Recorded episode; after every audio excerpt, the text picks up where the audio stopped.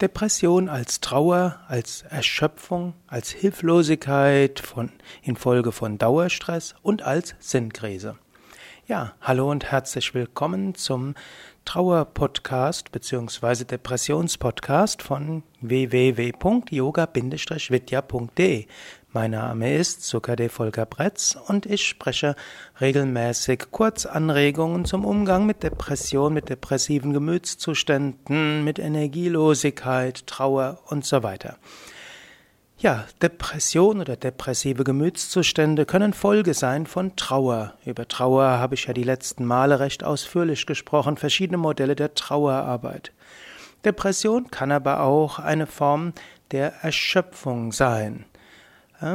Depression kann eine Folge sein von dem, der Erfahrung als Hilflosigkeit, als Folge von Dauerstress und auch als Sinnkrise. Das will ich hier etwas kürzer erläutern und dann bei den nächsten Folgen hm, jeweils auf jede dieser hm, Ursachen oder Manifestationen von Niedrigenergiezuständen eingehen. Gut, zunächst Depression als Trauer.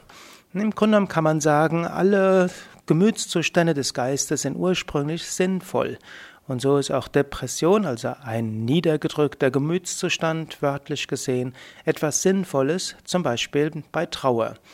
Und wenn du in einem depressiven Gemütszustand bist und vielleicht sogar nicht weißt, warum und wieso, kannst du überlegen, vielleicht ist dort ein Trauerprozess dabei. Trauer heißt Verlust, das heißt nicht nur ein Verstorbener, du kannst auch um etwas anderes trauern.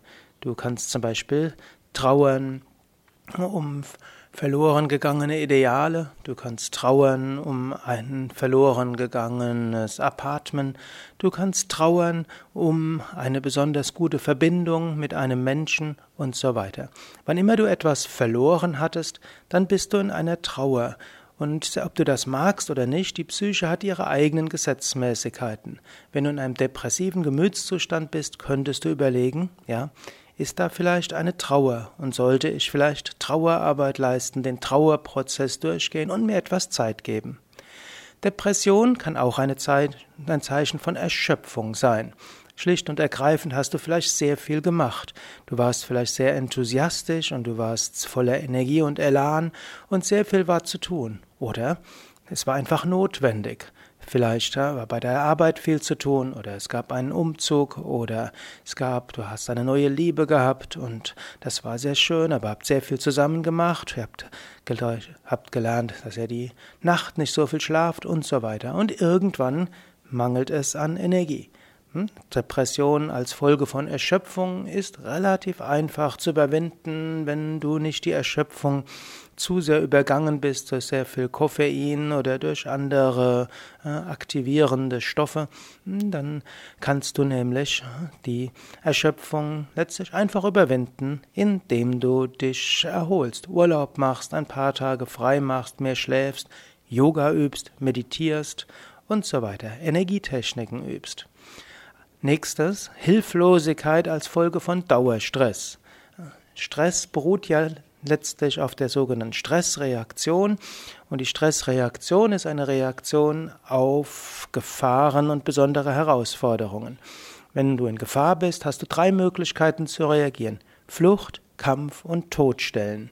Kann sagen, es gibt den Flucht, Kampf, Todstellmechanismus.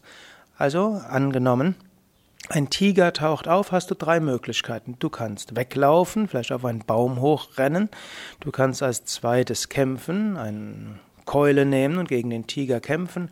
Und als drittes, du kannst dich äh, bewegungslos hinstellen oder legen und hoffen, der Tiger bemerkt dich nicht. Das sind die drei Grundreaktionen, die du hast. Und gerade wenn die ja, wenn du Hilflosigkeit hast als Folge von immer wieder Todstellreflex, dann kann das zum Dauerzustand werden.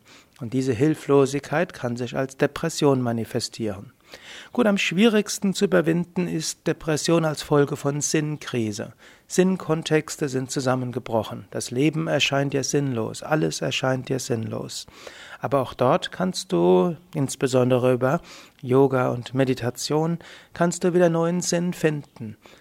Du kannst dir auch einer Weile der Sinnkrise hingeben, auch dort ist das durchaus sinnvoll, aber mittelfristig ist es gut, wieder einen neuen Sinn im Leben zu entdecken und diesmal vielleicht den Sinn tiefer fassen. Dann ist er nicht so leicht erschütterbar durch Erfahrungen oder durch Enttäuschungen im Alltag. Ja, ich werde darüber die nächsten Male etwas mehr sprechen.